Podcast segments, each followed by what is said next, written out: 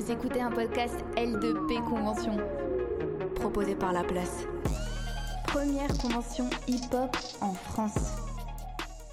Bonjour à toutes et à tous et merci aux intervenants et intervenantes d'avoir accepté de participer à ce temps d'échange dans le cadre de la L2P convention organisée par La Place à FGO Barbara autour du live et de l'accompagnement d'artistes en lien avec l'actualité professionnelle et culturelle qui nous concerne. Cette rencontre est co-organisée par le RIF et La Place Centre culturel hip-hop et merci à FGO Barbara pour l'accueil de cette conférence. Une année ou une saison musicale sans pandémie pour les publics, les artistes et les professionnels est ponctuée par les sorties d'albums, les résidences, les médias et les concerts.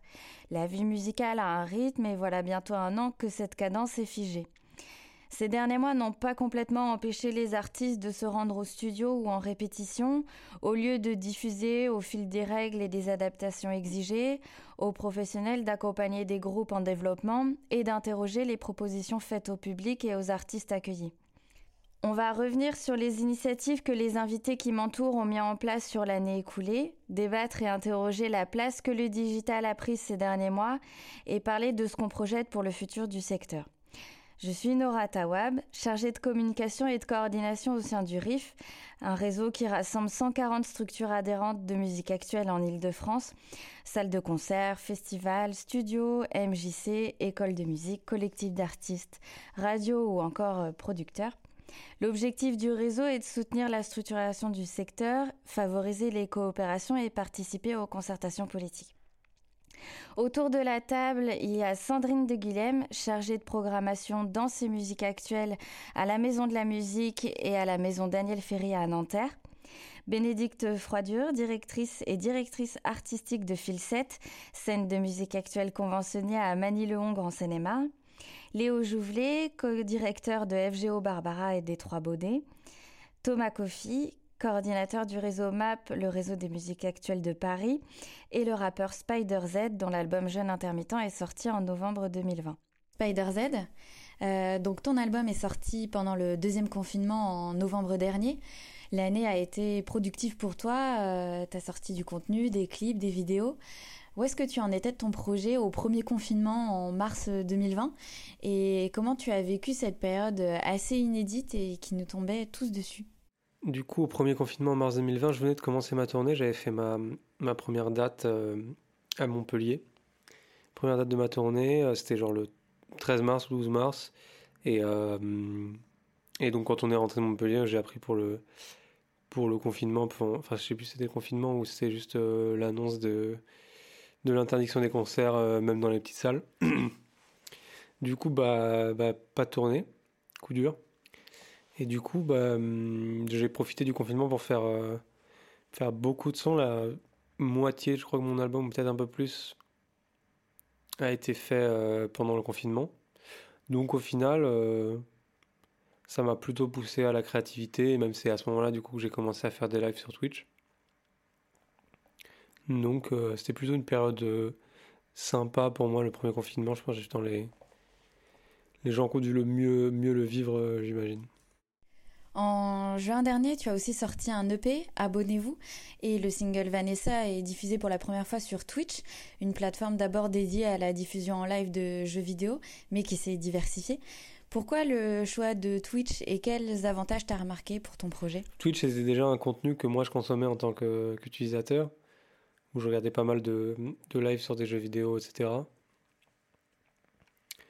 Euh, et, je me disais, bah tiens, ça peut être marrant. Euh, vu que tout le monde est, seul chez soi, y compris moi, ça, ça, me, ferait, ça me ferait kiffer de, de pouvoir partager avec mon public et, euh, inversement. Donc je me suis dit, ça peut être, peut être une bonne idée. Donc j'ai commencé les premiers, premiers lives, c'était surtout sur de, la, sur de la musique ou quoi. Après, ça, ça, c'est, j'ai commencé à faire aussi du jeu vidéo, vidéo, ou même juste parfois je discutais avec les gens. Euh, leur donner des conseils ou même eux parfois ils me disent des trucs qui, quand j'ai des doutes euh, sur ma musique parfois euh, je peux en parler en live et les gens vont me donner des conseils. Après euh, avoir faut voir comment prendre les conseils mais faire attention. Mais c'est toujours cool c'est toujours un échange enrichissant en vrai. Et et du coup, là, je, je, suis en train de préparer pour, je suis en train de préparer pour faire un, un concert en live sur Twitch. Et, et donc voilà, je, j'essaie de créer un gros, un gros événement sur ça. Bon, je suis pas encore, je pas encore trouvé la date et tout quoi, mais il faut que, faut que je bosse pour faire un, truc sympa quoi, vu qu'il y aura pas de concert avant, avant quelques temps, ça peut être, ça peut être cool à faire. Bénédicte, Filset est l'antenne hip-hop francilienne des Inuits du Printemps de Bourges, un dispositif national de repérage et de sélection de nouveaux talents artistiques. Et Thomas, le MAP est à l'initiative de Give Me Five qui accompagne cinq projets lauréats. Qu'est-ce que vous avez pu observer cette année dans les candidatures qui se sont présentées dans ce contexte particulier et quels ajustements ont été faits?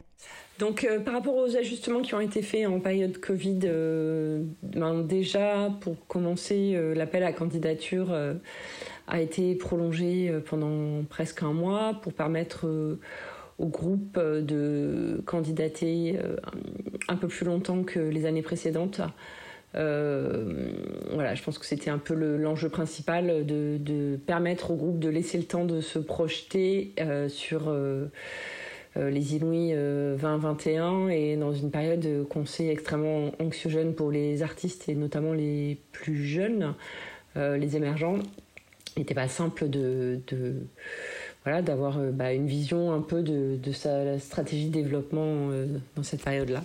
Et Thomas, à propos du dispositif Give Me Five, euh, avec vos partenaires, comment vous vous êtes adapté euh, sur l'édition 2020 et quelles sont les perspectives pour l'édition 2021 à venir? Notre principal euh, partenaire sur ce dispositif, c'est euh, la SACEM en termes financiers, euh, dont l'objectif c'est quand même d'aider à la diffusion d'artistes sur scène, en live.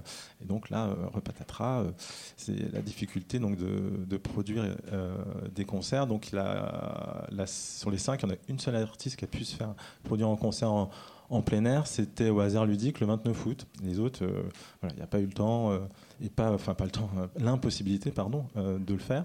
Donc, on, pareil, on a, su s'adapter en réfléchissant euh, les flux financiers de la SACEM, enfin qui nous accordaient sur la production euh, de clips vidéo et l'enregistrement studio.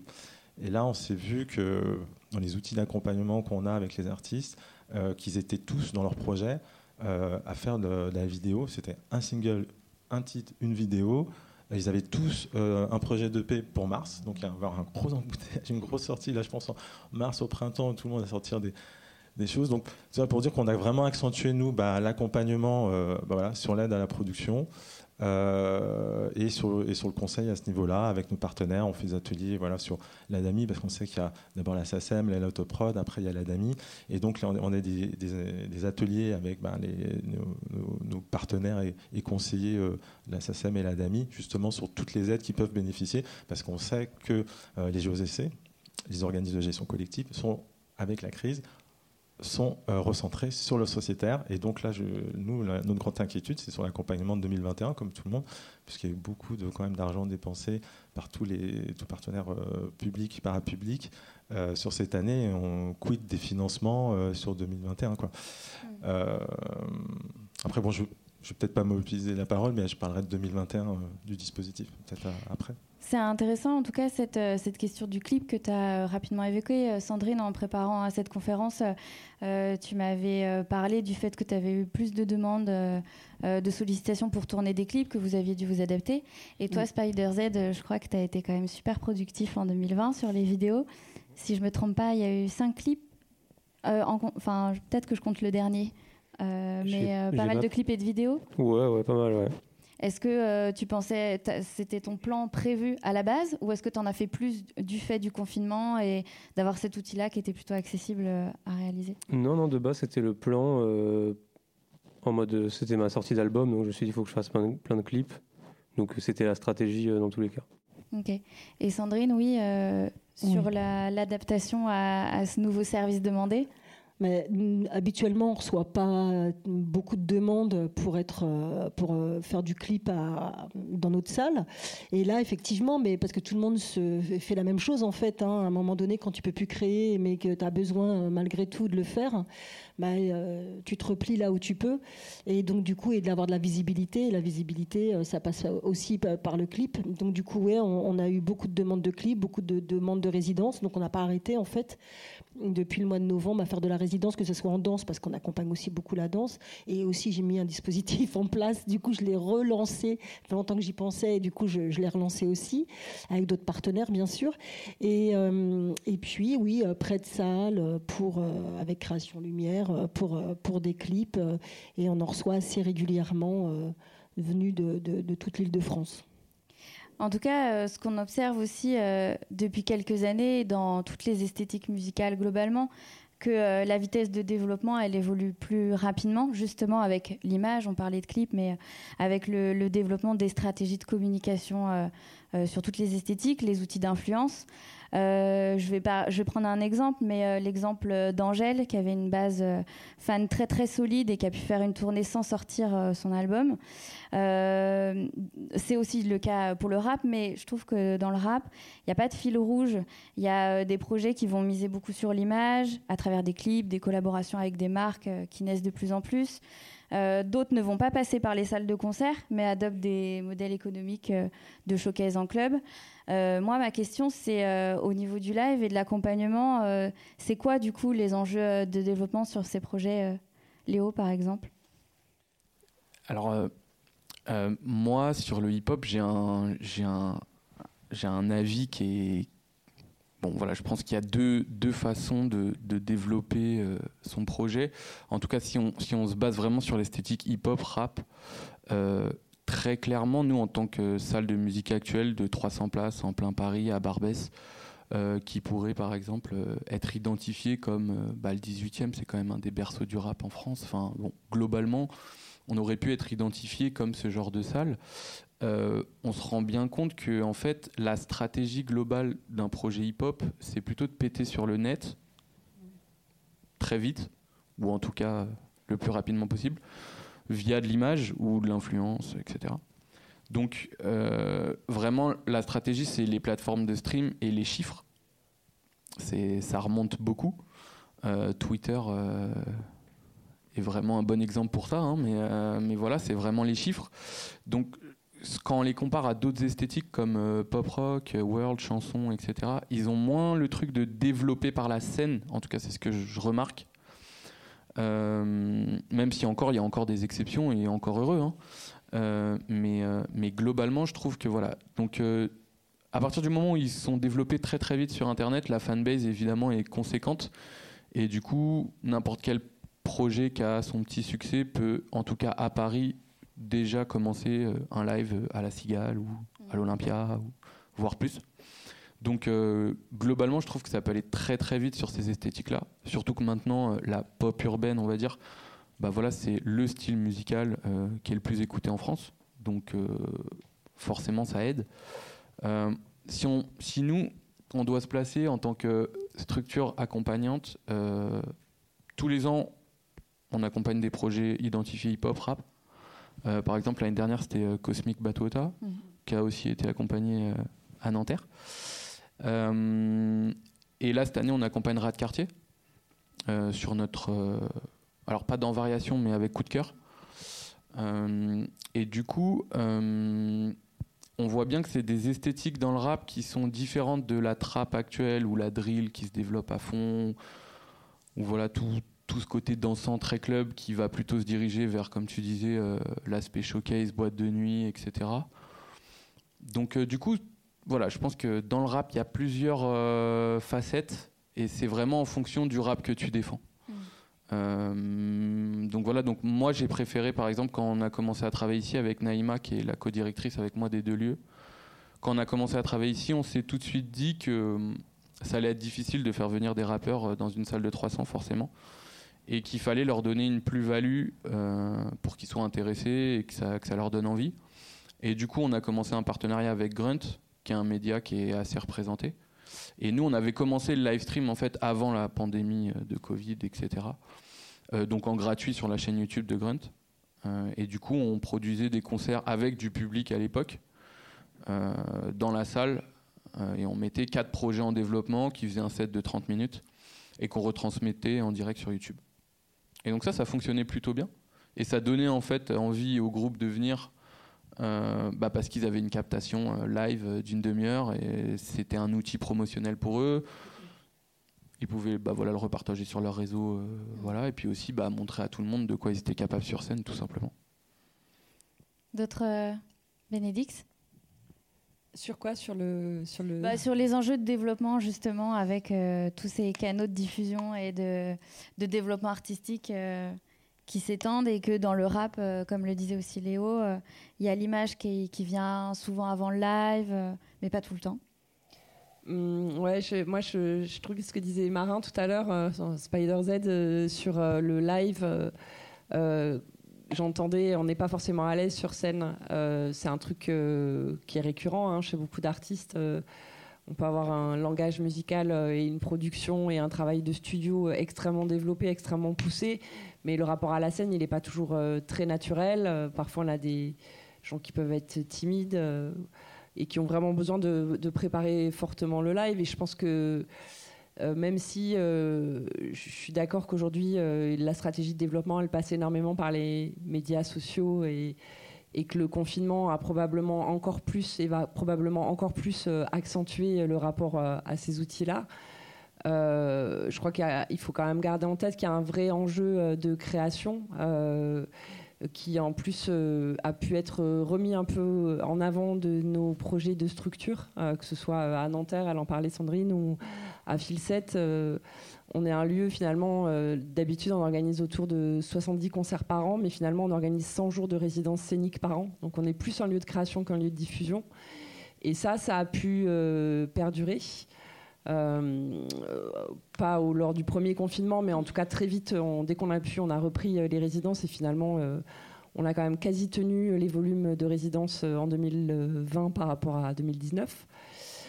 Et je pense qu'à un moment où les artistes sont quand même déjà vachement isolés, surtout dans le rap, beaucoup isolés euh, en studio, euh, que l'effet groupe euh, du rock n'existe pas ou moins. Enfin, on va bosser avec un beatmaker, on va bosser avec des backers, on va bosser avec un producteur.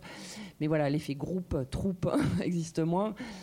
Bah, qu'il y a un vrai enjeu à pouvoir profiter de ce temps-là pour bosser la scène, en fait bosser la scène, c'est pas que le son face et les sons retour, c'est bosser son attitude sur scène, c'est bosser le corps sur scène, c'est bosser euh, les lumières évidemment, la scéno évidemment. Euh. Et moi, c'est ce que j'ai, je me suis encouragée à dire à tous les artistes avec lesquels on, bosse, hein, et ce que je dis encore beaucoup, c'est euh, profiter de ce temps un peu de mise à l'arrêt, de, trop de visibilité, même si on sait que les artistes ont toujours peur de perdre leur visibilité. Quoi. Il y a ce rapport intime à son public qui, qui est évidemment super frustrant dans la période qu'on traverse mais profiter de ce temps-là pour euh, bah, venir bosser le plateau, en fait, venir euh, euh, vous rendre prêt quand ça va reprendre et, vraiment faire ce travail de préparation-là. J'ai vu des artistes rap sur scène que j'adore. Je pense à Michel dans, dans le Pas-de-Calais. Je kiffe sa musique, je kiffe les visuels. Je trouve que le mec, il a un univers de ouf. Et, euh, euh, je pense qu'il a énormément souffert euh, de son passage aux Inouïs cette année, lui le premier, quoi, parce qu'il était mal à l'aise, il n'était pas bien, et, ça se voyait, et, c'était décevant pour lui, surtout d'abord, parce que nous, on, est, voilà, on essaie d'avoir des regards bienveillants sur ses projets artistiques, aussi de se dire que le live, ça se bosse, en fait, c'est vraiment du travail. Et que cette culture-là, hein, dans le rap, elle est peut-être moins prégnante aujourd'hui, enfin, en tout cas moins prégnante que dans le rock euh, ou dans les autres esthétiques des musiques actuelles. Euh, donc, euh, donc ouais, il faut profiter de ce temps-là pour, pour bosser la scène, hein, bosser avec des gens qui vous nourrissent, qui peuvent aider à travailler sur ce côté mal à l'aise, faire un spectacle en fait. Voilà, c'est, je crois que c'est ça, c'est que dans le rap, il peut y avoir des super beaux spectacles aussi, et que quand on va pouvoir reprendre le spectacle, on va tous avoir besoin que ça nous fasse rêver en fait. Et pour que ça fasse rêver, bah, c'est pas que les chansons en fait, il y a beaucoup de choses autour. Oui, Sandrine? Oui, moi, je voulais rebondir sur ce que disait Bénédicte aussi. C'est, historique. On peut pas toujours, on peut pas faire fi du passé. Et euh, historiquement, il y a même des dispositifs qui ont changé de nom il y a quelques années. Je pense au plan rock qui s'adressait à toutes les musiques actuelles. Donc, quand tu t'appelles le plan rock et que tu fais du rap, tu dis bah tiens, c'est pas pour moi, je vais pas y aller. Et si, c'était pour eux. Donc, et euh, du coup, et les, et les SMAC qui sont sont pas montés pour le rap. Donc du coup, il y a une espèce, euh, le rap, euh, les, les, gens se sont fait parce qu'effectivement c'était assez facile de le faire seul, etc. Et, et les structures n'étaient pas identifiées ne sont toujours pas trop. Hein, ça dépend. Enfin voilà, il faut quand même des gens qui les, qui leur proposent. Enfin voilà, il y a des choses à mettre en place pour qu'on soit identifié. Et puis il y a des, des, dispositifs, voilà, qui avaient des noms qui ne correspondaient pas à la réalité. Donc du coup, euh, tout ça euh, fait que effectivement, euh, il y a beaucoup de choses qui sont faites un peu seules. Et et puis que voilà, aujourd'hui, la scène, effectivement, c'est pas par ce biais-là qu'on rentre, alors que le rock le sait depuis longtemps. Enfin voilà, il y a plein de choses comme ça me semble-t-il, hein. en tout cas c'est mon point de vue, euh, et qu'aujourd'hui, du coup, euh, il y, a un gros, y a un gros effort euh, qui a été fait hein, et qui est fait, et il y a une reconnaissance, c'est pas du tout ce que je veux dire maintenant, mais on peut pas oublier ça pour expliquer pourquoi aujourd'hui, voilà, on rentre pas par les mêmes canaux sur ce style de musique. Oui, Bénédicte. Oui, oui, je voulais, je voulais juste compléter parce que ce qu'elle dit, c'est super vrai. En fait, c'est pas que l'histoire des musiciens ou de leur entourage, hein. c'est aussi l'histoire de nos structures hein, et, de, et de la reconnaissance euh, ou de la connaissance même de ces musiques-là euh, dans nos structures. On en parlait en rigolant avec Sandrine tout à l'heure. Moi, quand j'ai été euh, nommée. à la tête de Filset par le ministère de la Culture, on s'était quand même un peu renseigné pour savoir si moi qui venais de Roubaix, j'allais pas faire trop de rap dans ma structure, quoi. Et, 5-6 ans plus tard, euh, j'ai pas des injonctions, mais j'ai des gros appels du pied pour faire du rap. Donc euh, on, vient, de là, les lieux labellisés, les scènes conventionnées, euh, on, vient vraiment de, ce rapport aussi à l'institution et, c'est compliqué de faire bouger les lignes. Hein. mais il y a toute une, nouvelle génération aussi qui arrive à la tête de ces établissements et voilà, qui s'occupent des dispositifs d'accompagnement et qui eux ont totalement intégré ces musiques comme étant leur culture en fait. Euh, oui, et puis euh, pour rappeler aussi que euh, la source de revenus la plus rentable encore aujourd'hui pour les artistes, c'est le live. que malgré que les artistes rap fassent beaucoup de ah, ça soulève. Vas-y, Spider Z, ce que je, dis. Je suis pas forcément d'accord, mais en, en, tout cas, pas dans le rap pour moi en tout cas, mais dans la plupart des genres musicaux, c'est clair. Tu veux dire que ce serait quoi la source de revenus la plus Le streaming. Le streaming? Ouais. Après, moi, je suis en indé et donc forcément, si tu es signé en artiste et que tu touches 7% de tes, streams et que de base tu streames pas énormément, c'est clair que l'intermittence, ça, ça paye plus. Ouais. Oui, parce qu'il y a aussi un vrai enjeu euh, sur l'autoproduction. Euh, on en avait parlé aussi avec euh, Thomas par rapport aux aides de la SACEM sur l'autoproduction, etc. Le fait qu'il y a quand même de plus en plus d'artistes et d'artistes rap qui se tournent vers ce modèle économique-là, en fait, parce que c'est plus intéressant à, une certaine échelle. Après, c'est pas forcément accessible à tous non plus. Oui, Thomas. Bah, c'est un peu dans l'histoire du hip-hop, hein, d'être indépendant et d'avoir été toujours en marge, et euh, justement de ne pas se faire contrôler. Après, il y a eu le rapport avec les, majors, où euh, maintenant, euh, il y a l'artiste avec son entourage qui a créé sa structure et qui est directement intégré, et ils ont leur bureau au sein des majors. Ils sont voilà. Et ils ont quand même dicté un peu maintenant ils dictent un peu leur loi. Le rapport de force n'a plus rien à voir avec avant, puisqu'il se retrouve que le hip-hop maintenant c'est les plus gros euh, vendeurs euh, mm. euh, en France sur c'est quoi c'est 40% sur 200 enfin c'est énorme quoi là. Et puis bah, le, le, fait que par rapport au, numérique ce dire le, meilleur ami des, des rappeurs c'est quand même le numérique puisqu'ils sont en capacité de produire énormément très rapidement avec le système de featuring et autres et aujourd'hui, si tu sors pas un titre toutes les six semaines, tu es en dessous des, algorithmes tu n'existes pas. Donc en fait, euh, c'est euh, pour émerger et sortir de, cette masse de. Il y a je ne sais plus combien de titres qui sortent par jour sur Spotify, ça doit être 40 000, enfin c'est énorme. Euh, voilà, c'est juste bêtement mécanique et numérique et informatique.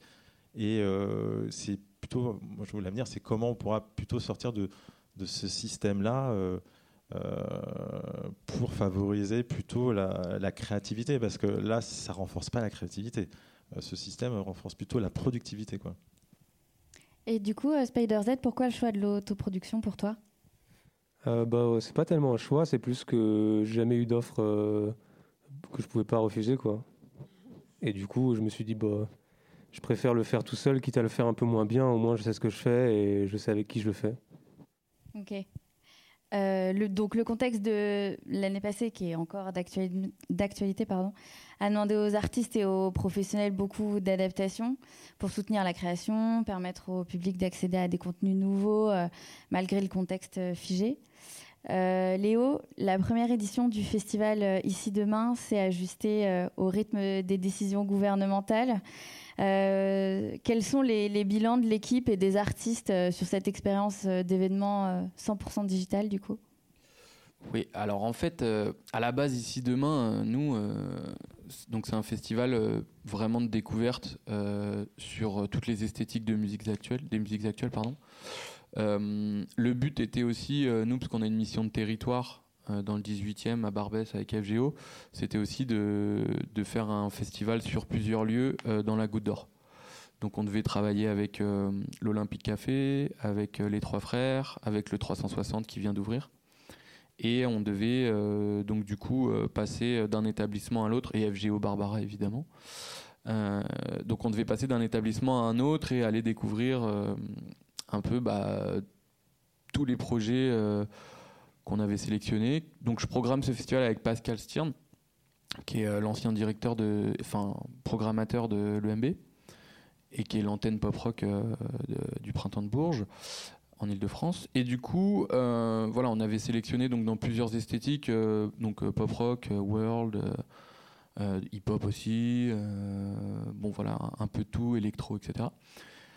Du coup, on avait, on avait euh, voilà, une belle sélection d'artistes. Et puis, au fur et à mesure, euh, bah voilà, on a vu euh, Mama Festival s'annuler avec les conditions qu'on nous imposait de couvre-feu. Donc, bah, nous, on a redécalé un peu toute notre grille pour le faire plutôt en week-end. Donc, on a décalé les dates et les horaires pour le faire en après-midi. Et puis après, on s'est vite rendu compte que bah, finalement, euh, bah ça, aussi, ça allait euh, s'arrêter euh, très rapidement. Donc, on s'est reconcentré sur tout faire à FGO Barbara. donc, ici, dans, cette salle de danse qui est devenue une salle de spectacle et la salle de spectacle du coup d'FGO. et de faire tout en live stream gratuitement, évidemment, sur YouTube, Facebook et Twitch du coup, on avait aussi tenté le, le, pari Twitch, qui pour nous, du coup, était quand même beaucoup plus difficile, pour être tout, euh, tout, à fait honnête. Pourquoi, du coup? Bah, En fait, on a démarré tout simplement notre chaîne Twitch euh, au moment de cet euh, événement, donc du coup, on n'avait pas encore de, de personnes qui étaient vraiment voilà, au courant de tout ça, etc. Même si voilà, on l'avait mis que c'était sur ces trois réseaux. globalement, ça a beaucoup mieux fonctionné sur Facebook et YouTube. Euh, sur les trois jours de, festival, on a eu une quinzaine de concerts entre 20 et 30 minutes. Euh, parce que nous aussi, on avait pris le pari, euh, du coup, de réduire les sets. Surtout, de toute façon, globalement, sur des artistes en découverte, voilà, c'était plus compliqué de faire des shows d'une heure ou de 45 minutes même. Donc, du coup, on s'est vraiment concentré sur des temps de passage entre 20 et 30 minutes. Parce qu'on s'est dit que de toute façon, même nous, à l'écran, voilà, avec euh, les enceintes de ton ordinateur portable, enfin bon, ça peut vite euh, être chiant. Euh, donc du coup, du coup, voilà, on avait pris ce pari-là. globalement, on a eu quelques petits problèmes techniques, mais, sinon globalement, surtout sur le premier jour. Mais après, globalement, ça s'est vraiment très bien passé. on a travaillé avec des équipes qui étaient vraiment très très performantes, que ce soit Sourd Oreille, Studio Volume ou encore notre attaché de presse les équipes AFGO, euh, l'équipe technique, etc. Tout s'est vraiment très très bien passé. Puis en termes de résultats, euh, c'était assez satisfaisant aussi, parce qu'on a eu en trois jours 20-25 000 euh, vues sur nos vidéos, globalement. Et c'était vraiment des projets qui avaient fait aucun concert. Enfin, même Otisker n'avait sorti aucune chanson. Enfin, voilà, donc c'était vraiment. personne ne les connaissait, quoi. Donc c'était vraiment très, très difficile d'attirer du public. Euh, et, c'était le but de ce festival. Il s'appelle Ici Demain parce que c'est les artistes d'ici et de demain. Euh, du coup, voilà. Mais c'était voilà, c'est les premières scènes, les premières heures euh, pour chaque groupe. Donc voilà, c'était nous, c'était notre pari. Et puis c'est vraiment notre mission ici à FGO et au 3 Baudets aussi. de, de voilà, de, de donner la place aux premières scènes, quoi, tout simplement. Et du coup, euh, première scène euh, pour euh, donc quasiment tous les artistes de ce festival. Ouais, à peu de choses près. Doit y avoir quand même une certaine froideur sans public.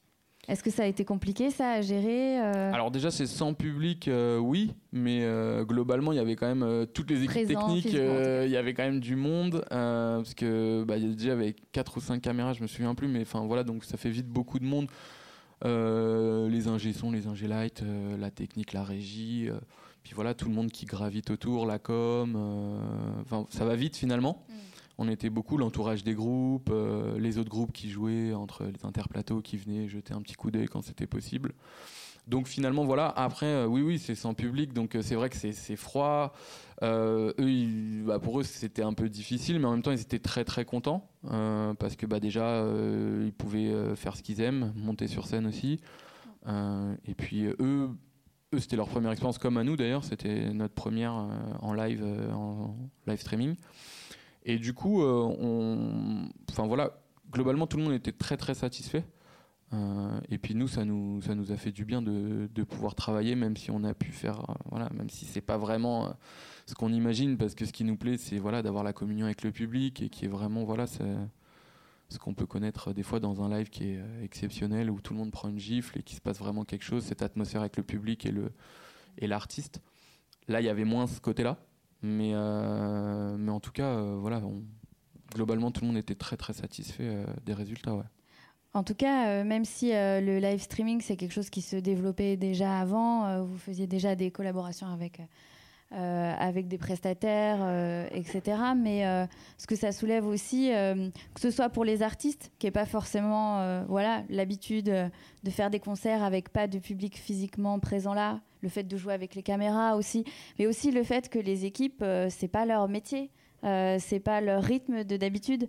Euh, et il y a la question aussi de savoir euh, quand on met en place des actions comme ça, de l'équipement, filmé, est-ce qu'on a envie que ça devienne une activité à part entière de la structure? À quel point en fait ça change nos métiers à l'instant, mais ça va peut-être changer des choses à l'avenir. Je ne sais pas si Thomas, dans, les, dans les adhérents du MAP, tu as eu des, des questionnements dans ce sens-là? Ah on est en plein questionnement, tout le monde est en plein questionnement sur le streaming, sur son utilisation, sur sa modélisation. Euh, on est en train justement de faire une, enquête euh, auprès de nos adhérents pour justement euh, voir où on en est sur ce sujet-là.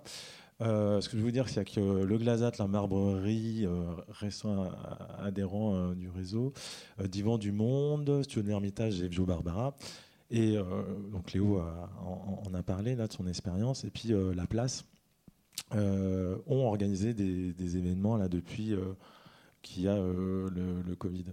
et on se remarque qu'en fait, en fonction de, leur statut, de leur s'ils sont totalement privés, semi-publics, les modélisations et l'intégration du streaming dans le fonctionnement de l'équipe et n'a rien à voir.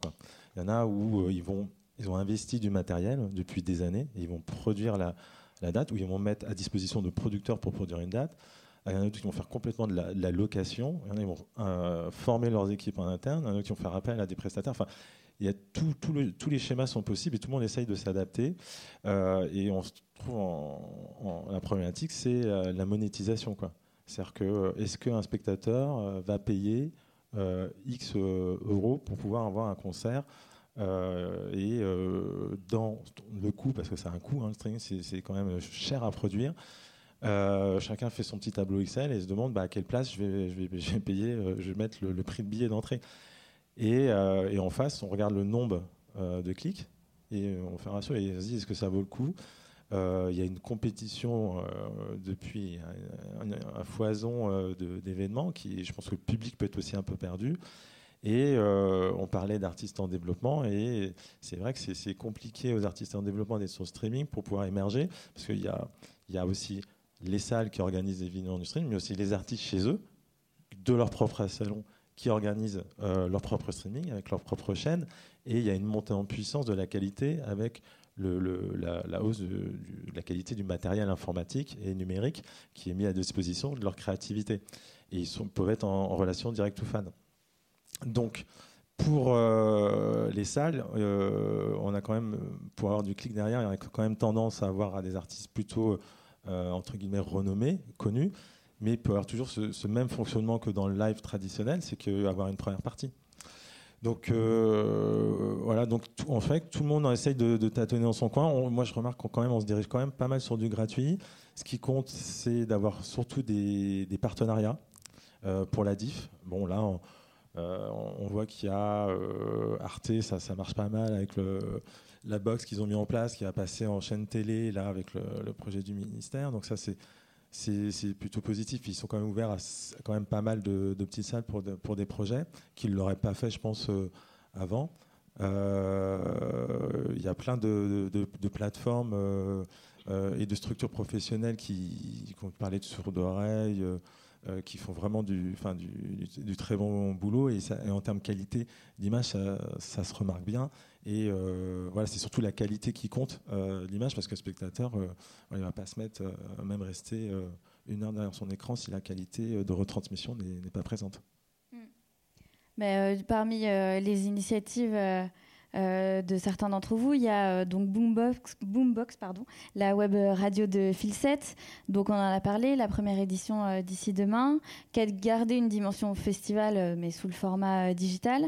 La diffusion d'open mic en direct sur les réseaux sociaux de la maison de, la musique de Nanterre. Il y a eu aussi le, palmarès de la première édition des Social Music Awards en partenariat avec le MAP. Euh, donc Spider Z a sorti 4-5 euh, euh, clips et, plusieurs vidéos. Qu'est-ce que vous allez garder de ces expériences et qu'est-ce que ça a soulevé justement en termes de, de métier, d'accompagnement, ces expériences-là Bénédicte? Bah, en termes de métier, on a assez vite fait le constat qu'on était des professionnels du spectacle et pas des professionnels de la vidéo. Donc en fait, faire de la captation son euh, live, euh, on sait faire. Euh, en revanche, filmer un plateau, on ne sait pas faire.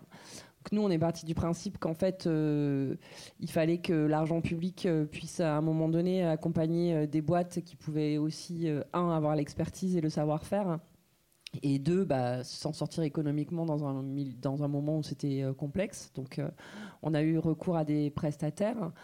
Euh, je pense que bah, on a gardé toute la partie son, mais la partie euh, vidéo euh, et, montage, on l'a évidemment délégué. je crois que c'est bien de reconnaître qu'on ne sait pas faire tous les métiers aussi, même si nous, on a une équipe technique qui a un gros appétit à, se former et à acquérir de nouvelles compétences et que c'est notre rôle de les accompagner là-dedans. ça, c'était ouais, vraiment le constat de base que si on voulait que ce soit un rendu professionnel, il fallait dédier ça à des professionnels. Euh, après, je pense qu'on n'est pas tous euh, au même niveau. Euh, nous, le projet de web radio, c'était vraiment un projet qui était tourné essentiellement vers la scène locale et qui venait finalement un peu à la croisée des chemins entre le projet d'accompagnement, le projet de soutien aux artistes émergents, le projet d'action culturelle. Et donc, on a décliné euh, Boombox sur euh, plusieurs émissions thématiques. Zoom Zoom Zen, qui est plutôt dédié euh, aux artistes seine et marnais Virvolt, qui est plutôt du savoir-faire sur, et de la pédagogie sur le volet action culturelle. Et là, on démarre le studio avec une émission vraiment dédiée à l'accompagnement, avec des masterclass ou de la transmission de savoir. On a reçu le collectif Cura qui travaille sur les questions de santé au travail qui sont euh, prégnantes en ce moment. Hein. Je crois qu'il y a beaucoup d'artistes qui sont euh, voilà, pas forcément bien dans leur basket, donc je pense que c'est hyper important de, remettre ces sujets-là en ce moment. Euh, qu'est-ce qu'il en restera? Bah, Je pense que c'est du plus en fait. je crois que ce qu'on se dit nous en interne, c'est que on a envie de que ça continue parce que voilà, c'est un autre exercice. Ça permet de toucher un public euh, différent. Je crois que c'est une super vitrine aussi pour euh, euh, les musiciens. Donc, on a envie que ça continue, mais on espère que ça va vite ouais, être du plus et pas uniquement notre activité principale, même si, on, comme je le disais tout à l'heure, on fait beaucoup, beaucoup de créations chez nous. Sandrine? Oui, je suis assez d'accord avec Bénédicte, mais je pensais aussi par rapport à l'artiste et le streaming. Parce que, par exemple, pour bon, mars, avril, mai, les mois à venir, là, on avait tous des, concerts en prévision. Euh, nous, on avait un gros concert au mois d'avril, en général, qu'on fait en plein air, hein, donc qui peut avoir 2-3 000 personnes. Et donc, bon, ben voilà, c'est plutôt quelqu'un d'assez connu. Et euh, ben, on a demandé à 2-3 personnes de vouloir faire un streaming live et ça a été un refus parce qu'ils avaient peur d'être derrière, euh, enfin, ils ne le sentaient pas, de pas avoir de public. Donc, de, donc, du coup, ça pose la, la question de comment je me positionne derrière une caméra quand il n'y a pas de spectateurs. C'est quand même pas la même chose. As pas, on le disait tout à l'heure, hein, mais c'est pas la même énergie, etc. Donc ça pose la question peut-être de bah, d'apprendre, enfin que, de se former, les artistes se forment à, comme on se forme, comme on coach aujourd'hui à être sur scène, comme tu le disais, euh, comment on est sur scène, comment on s'adresse à un public en face de soi, etc. Et ben là, comment on s'adresse à une caméra avec un public qui est derrière la caméra et que tu vois pas. Donc il y a il y a peut-être de ça qu'il faudra, auquel il faudra penser si jamais on continuait euh, ce genre de, c'est marrant, Sandrine, je voulais rebondir là-dessus. Euh, nous, ce qu'on a fait avec euh, le pôle de création artistique, c'est l'accompagnement FGO. Euh, tout, donc, il y avait déjà certains, certains projets qui étaient accompagnés par nous tout au long de l'année, qui ont été intégrés à Ici Demain, le festival qui, qui allait se faire en live stream, mais aussi d'autres. parce qu'on sait pas, on n'a pas fait que des artistes parisiens. donc ceux qui pouvaient venir répéter en amont du festival avec nous, avec nos coachs, euh, on les a fait travailler dans les lieux qui allaient être captés et on avait déjà les emplacements caméra.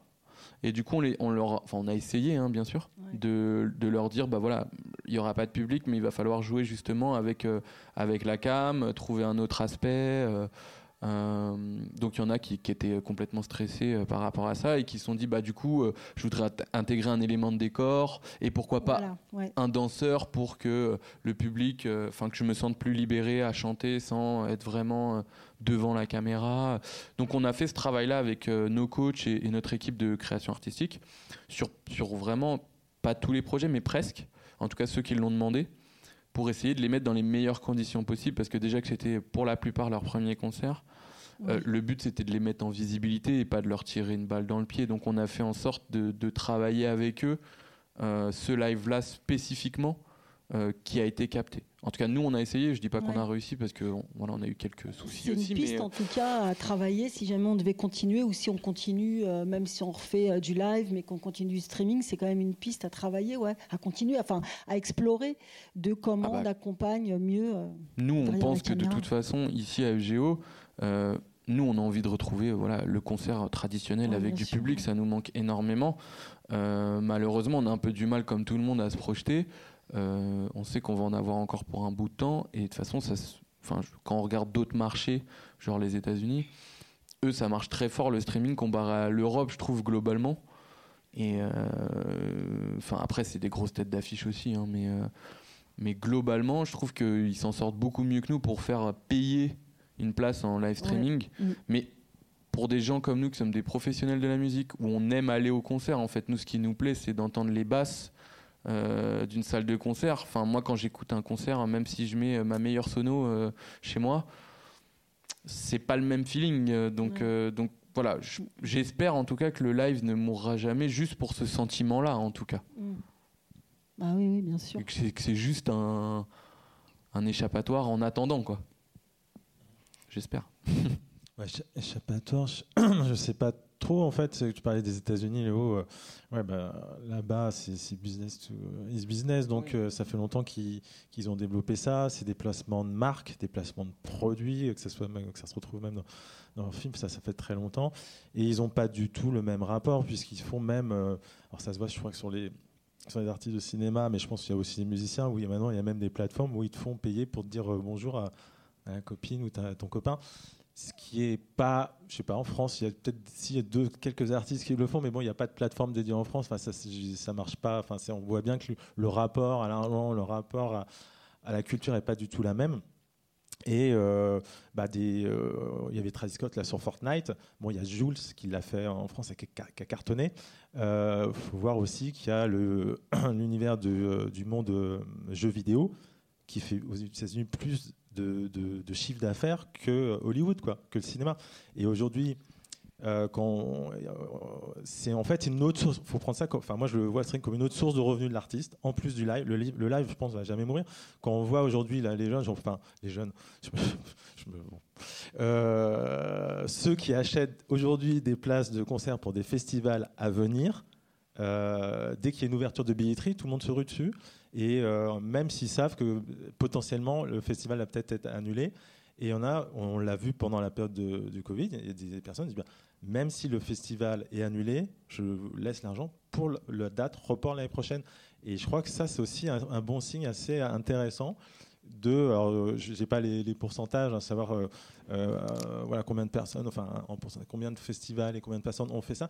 Mais en tout cas, on a bien vu que c'était quand même une chose existante et on s'attendait quand même pas à ce qui est trop, enfin, que ce, trop ce, phénomène-là. Alors, Ouais, moi je suis un peu circonspecte euh, sur l'aspect euh, N plus 1 Covid. Mais tu le disais aussi tout à l'heure, Thomas. Hein, je pense que c'est vrai que c'était cette solidarité qui a joué sur l'année 20, euh, elle était magnifique et on voit qu'il y a plein de gens qui n'ont pas fait de demande de remboursement, comme leur participation à l'effort public Covid. En revanche, je pense que sur l'année 21, les, conditions elles vont être un peu différentes parce que économiquement, on n'est pas du tout que ce soit à titre euh, individuel, les personnes, les jeunes, enfin, je veux dire, ce qu'on raconte sur euh, les conditions de vie des étudiants en ce moment, euh, moi, c'est un truc qui me fait bondir, en fait. et puis même bah, dans les, au sein des foyers, ou quand le chômage arrive, ou quand il y a des baisses de revenus liées à une activité de chômage partiel, etc. Donc je ne suis pas certaine que cet effet-là, il va perdurer. Je crois que économiquement, tout le monde va se, les choses vont se contracter beaucoup euh, en 2021. On le voit au niveau des collectivités, euh, de certaines collectivités euh, territoriales locales. Je suis bien placée pour en parler. donc je, voilà, je mettrai peut-être une parenthèse sur ce, sur ce point-là. Je crois que ça va être très très très difficile. Oui, mais, mais je, suis, entièrement d'accord euh, euh, avec toi. C'est vrai que 2021, tout le monde a inconnu. C'est vrai qu'il y a une vague de solidarité et surtout à travers les, OP solidaires qu'on puisse faire en, streaming. Il y a eu des super belles OP euh, qui sont faites, quoi, avec de Paris, Festival Je reste à la maison, Handicap International, Festival Sofa. Et voilà, ça, je pense que ça fait du, bien à, tout le monde. Mais c'est vrai que si on reste en termes de, financement, c'est vrai qu'il y a eu. je pense qu'en termes de trésorerie, en 2020, on peut dire que pas tout, pas une majorité, mais quand même, je pense que ça, a été à peu près pour tous les, acteurs. Je parle des structures, je parle pas des, artistes. Hein, euh, en termes de trésor. Mais là, quid de 2021 euh, Là, tout le monde a, vraiment un peu peur pour, euh, en termes financiers. Et, si, et ça, évidemment, si on parle de projets en développement, bah, ça demande de l'argent, que ce soit l'équipement, le, streaming et autres. Et c'est vrai qu'il y a eu tellement d'argent dépensé par les pouvoirs publics en 2020 qu'on se demande bah, est-ce que ça va suivre en 2021 et voilà, c'est là que la question, enfin, ça risque vraiment de, coincer. Hein. Euh, si on prend euh, la redevance SACEM, là, 2021, euh, ils ont une restriction financière, ils, vont se, ils se ressentent sur leur sociétaire, voilà, comme toutes les, les autres JOC, et ça, ils reflèchent voilà, tout leur, leur financement. Donc, du coup, voilà, ça va être un peu compliqué. Pour le moment, on n'a pas trop euh, de visibilité sur la reprise des concerts, euh, même assis, même masqués. Euh, pour toi, Spider Z, est-ce que tu as envie de développer ta stratégie digitale? Est-ce que tu es en train de repenser un peu ton projet autour de la question du digital? Comment est-ce que tu vois un peu la suite? Moi, j'espère quand même que les concerts vont reprendre dès que possible. Mais en tout cas, j'essaie de me préparer à, à d'autres euh, pandémies à l'avenir. C'est un peu euh, comme si je construisais un bunker. Où là, en gros, s'il y a une pandémie tous les ans euh, pendant 10 ans, j'ai de quoi faire un album, faire un clip et faire des concerts depuis chez moi. Et donc, au moins, je peux pas me faire crucifier par la prochaine pandémie, quoi. Mais après, moi, j'espère de tout cœur que, que ça va reprendre. Hein mais au moins je suis préparé à, d'autres euh, drames. Et euh, aussi dans les enjeux de, de la reprise, ce qu'on attend euh, notamment, c'est les beaux jours. C'est un peu simple de le dire ça, mais en vrai, ça pourrait tout, tout changer. Est-ce que l'avenir, du coup, c'est pas les festivals et le hors les murs, Bénédicte? Ouais, euh, bah oui, c'est sûr que on est à peu près certain que les premières, euh, les premiers concerts qui pourront euh, réavoir lieu se, feront en extérieur sur l'espace public ou sur des scènes aménagées en extérieur, puisque c'est ce qui s'est passé l'été dernier en fait. Hein. on a tous pu reprendre des concerts dès le mois de juin, enfin en tout cas concernant la file 7. Est-ce que euh, c'est euh, satisfaisant euh, et, pour combien de temps? On sait que ça va forcément amener des protocoles sanitaires qui vont être relativement stricts, avec probablement des jauges qui vont être assez restreintes. Je plaisantais tout à l'heure en disant à Spider Z que finalement c'était bien parce que ça pourrait servir les artistes en développement. Si on est sur des jauges restreintes, finalement les, les têtes d'affiche vont continuer de reporter les concerts et, et que ça laissera de la place à tous ces projets qui émergent et qui ont aussi besoin de visibilité, certainement encore plus que les, les plus visibles. Euh, mais euh, bon, voilà, c'est pas la même chose de faire du spectacle en salle de spectacle et de faire du spectacle en extérieur, euh, les lumières, voilà. Mais je crois que de toute façon, on a tous envie que ça reprenne et qu'on s'adaptera et qu'il faut que, il faut que de toute façon, ça reprenne. Et vous, sur cette, euh, sur cette question-là du, du hors les murs, de l'extérieur? Hors les murs, oui, on en fait, euh, on en fait déjà, mais évidemment, ouais, c'est, on attend. Euh, en tout cas, nous, jusqu'au mois de juin, pour l'instant, tous les gros événements sur Nanterre ont été annulés, par exemple. Tout ce qui est entre 1000 et 2-3 000 personnes, 5 000 personnes jour, festival de rue, etc., tout ça, c'est annulé jusqu'à fin, fin juin. Hmm. Donc, on attend l'été avec impatience pour euh, voir euh, effectivement euh, comment on peut travailler, avec quelle jauge, est-ce qu'on peut faire ça dans des parcs pour pouvoir aussi avoir des rentrées financières, est-ce qu'on peut faire payer, enfin, est-ce que c'est gratuit, enfin, toutes ces questions aussi. donc du coup, parce que comme le disait Bénédicte, toutes les collectivités territoriales, au niveau financier, budgétaire, là c'est un peu compliqué. Donc du coup, comment on fait pour faire rentrer malgré tout est-ce qu'on fait payer des places? Voilà, comment, comment on fait? On ne s'est pas encore penché sur la question, mais euh, ça va être les prochaines questions euh, de février-mars pour pouvoir, euh, pour pouvoir bien bosser l'été. Thomas? Ben, Moi, ce qui m'inquiète le plus, c'est surtout, surtout, le protocole sanitaire, même si c'est en extérieur, avec les tests, parce que ça pose le souci de, bah, de l'organisation euh, sanitaire puis économique, c'est-à-dire que tu, tu, achètes ton billet, euh, tu, tu, es euh, négatif, euh, tu vas au festival, tu, fais tester et tu es positif. Ah mince, alors du coup, mon billet, comment je vais me le faire rembourser? Est-ce que ce qui est pris en charge par la sécurité sociale? Il va dire non. le producteur, il va dire bah, c'est mon assureur, et puis l'assureur, maintenant c'est le producteur. Euh, je crois que ça, ça, a été un vrai casse-tête euh, voilà, en termes d'organisation. Et c'est plus ça qui me fait peur. Tout le monde va faire le même test en, même temps. Si tous les festivals sont en même temps, euh, on va faire des stades pour, en entier pour tester les gens parce que c'est à coup de milliers de, personnes qui vont aller voir de plusieurs festivals, ça c'est tout, tout l'été. Personne va être en capacité de se faire tester en même temps.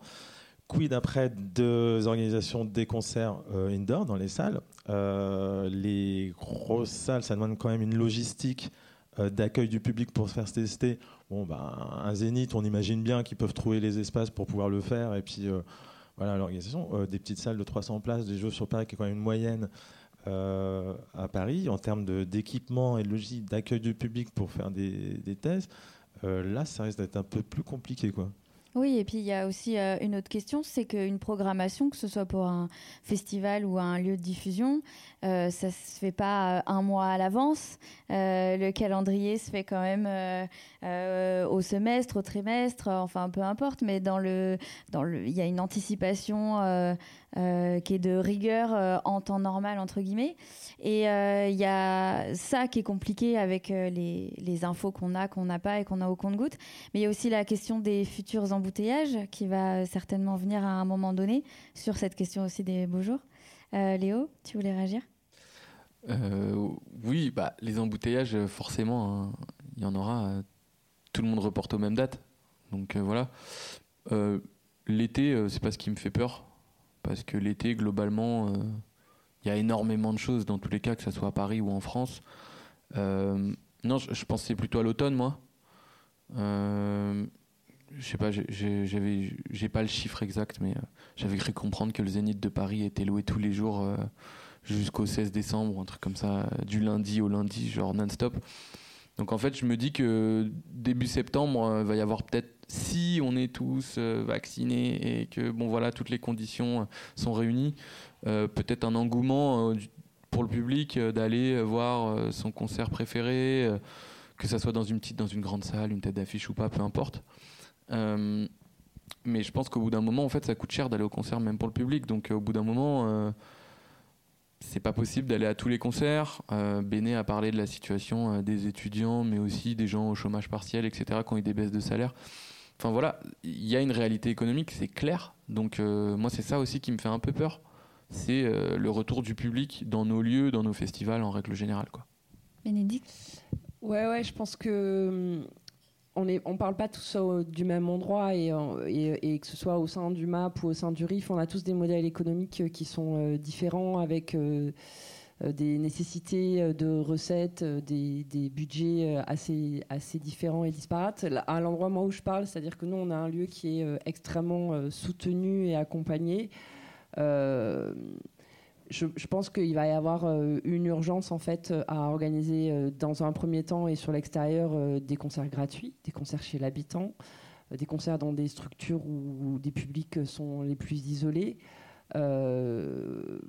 parce qu'en fait, on, parle, on parle de rap, on parle de musique, mais euh, ce qu'il y a derrière aussi l'organisation de concerts hein, et ce qu'on revendique énormément dans nos lieux, c'est le lien social en fait. C'est, je crois que ce qui nous manque aujourd'hui, c'est d'être les uns euh, à côté des autres. Euh, avec nos différences sociales, nos différences de revenus et nos différences de race et de genre et que, et que ça, c'est urgent de le retrouver parce qu'en fait, la fragilité qui nous touche aujourd'hui, c'est une fragilité psychique euh, parce qu'en fait, on est en manque de culture et de, vivre les uns à côté des autres.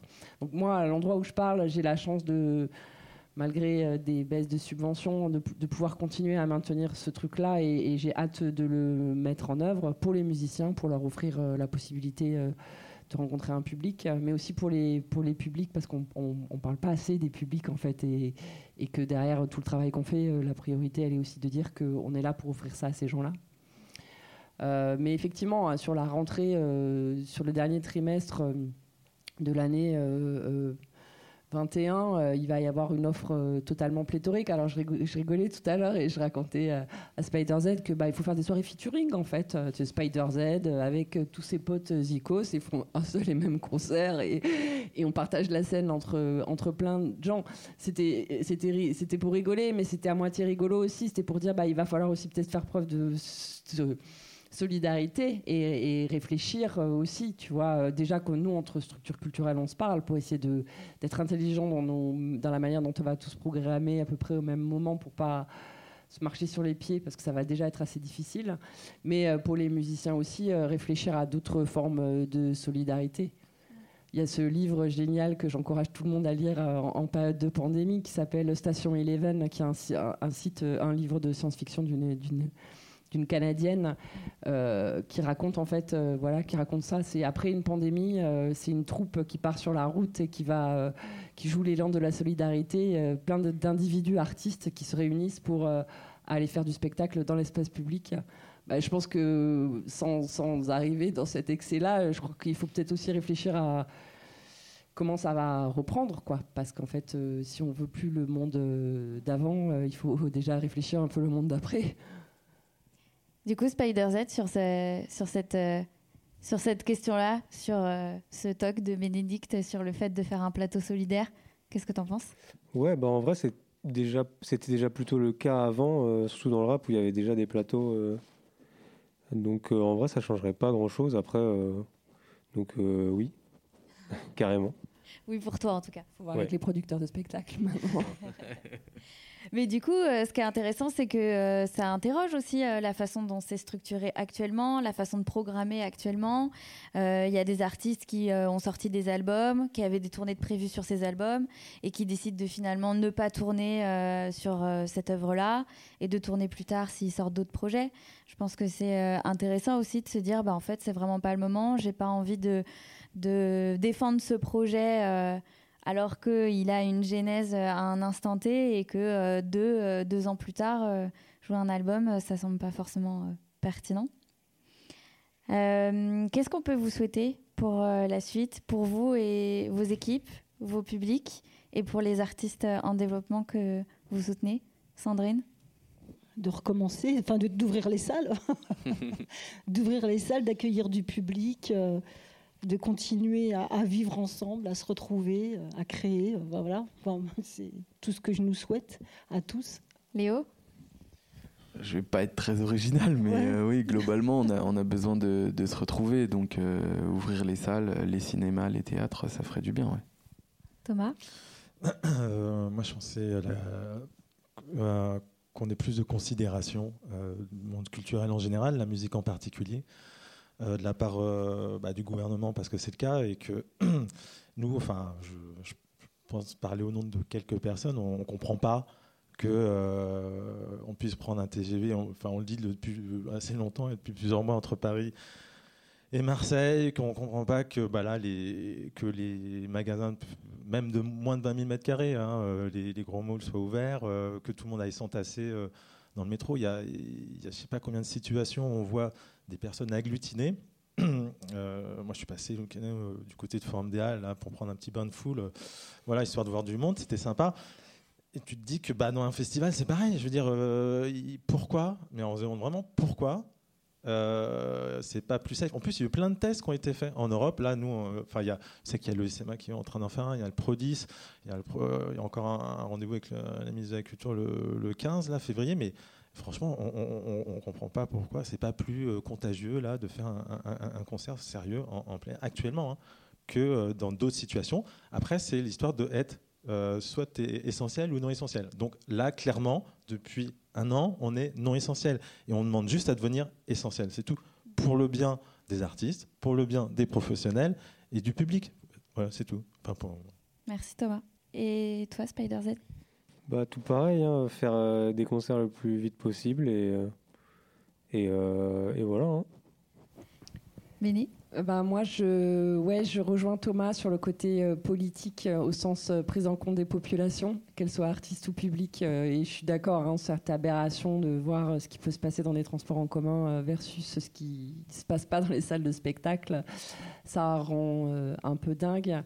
parce qu'effectivement, ça renvoie à un truc hyper dur de nos métiers et de notre travail et de celui de, la création.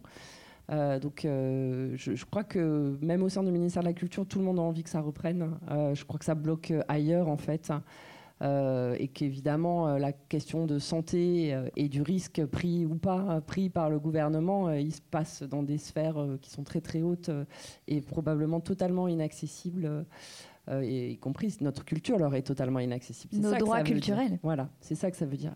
Donc ça, c'est un vrai, euh, euh, c'est vrai, c'est une vraie violence en fait. Et j'aimerais bien que cette violence-là, parce que c'est déjà violence qu'on vit, ça cesse. J'espère que ça va cesser. Et puis du point de vue de, de, ce que disait tout à l'heure Spider Z aussi, j'entends à la fois ces, ces, modèles économiques de circuits courts qui existent déjà depuis longtemps dans le rap, monter sa boîte et à un moment donné faire son business, c'est un modèle de circuit court et je trouve ça hyper vertueux que ça, ça se prolonge. Mais par contre, j'entends aussi euh, le côté productivité.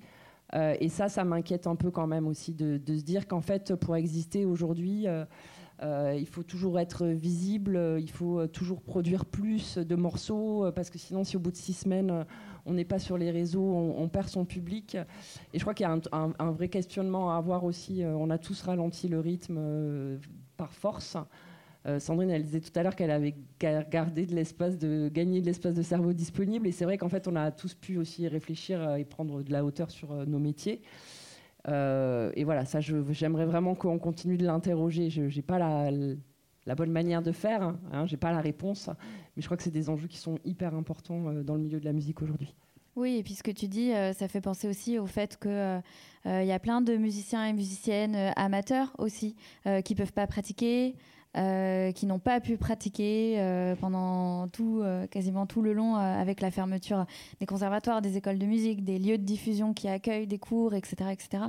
Et bah, que la pratique culturelle, elle est extrêmement importante. Il y a évidemment une valorisation des professionnels qui est euh, qui ne fait absolument pas euh, débat. Mais il y a aussi tous les gens qui pratiquent euh, parce que c'est un besoin, parce que c'est une passion, parce que c'est un droit aussi, et pour qui c'est difficile aussi de passer à côté, à côté de ça. Ouais, il n'y a pas d'échelle de valeur en fait entre un musicien amateur et un musicien professionnel pour moi. je veux dire, c'est un moyen d'expression la musique. Il y a des choses qu'on peut dire avec la musique qu'on peut pas dire avec le langage. Et il y a des gens pour qui c'est vital, que ce soit des groupes qui font des reprises et c'est pas honteux, ou que ce soit des groupes pros. Enfin, nous, en tout cas, nos projets, ils sont, ils sont vraiment euh, sur, ces, sur tout ce spectre-là. Et, oui, et quand on parle de la prise en compte des populations et de leurs droits culturels, ce que tu mentionnais tout à l'heure, euh, mais quel mépris en fait, euh, mais de la même manière dans la pratique sportive en fait, voilà, au, au, nom de quoi, enfin, du bien commun et de la santé publique, je crois qu'on est tous lucide et, euh, et, inquiet de nos familles euh, et responsables. Euh, et on se sent parfois un peu dépossédé des décisions et, vachement infantilisé. Et ça, c'est bah, encore une violence, quoi. Eh bien, en tout cas, merci à tous et tous pour ces échanges. Merci à Thomas, Sandrine, Bénédicte, Léo, Spider Z. C'était super enrichissant. On a parlé de, de, plein de sujets avec plein de points de vue différents. Et, et puis, bah, à très bientôt. Quoi. Merci. Merci.